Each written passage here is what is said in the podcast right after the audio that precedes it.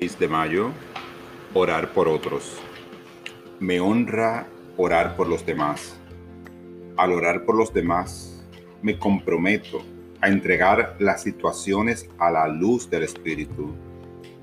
Si me preocupo porque un ser querido tiene un reto, determino centrarme en Dios antes de orar. Respiro conscientemente e inhalo paz me tranquilizo y exhalo todos los sentimientos de preocupación. Cuando estoy plenamente consciente de la presencia de Dios, mi corazón se serena y la energía afable de mi oración se magnifica.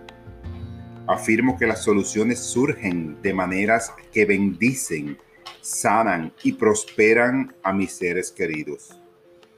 Concluyo mi momento de oración con confianza y gratitud. Orar por los demás es mi honor sagrado.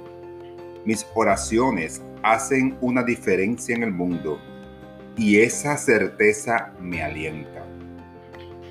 Esta palabra fue inspirada en Romanos 1.9.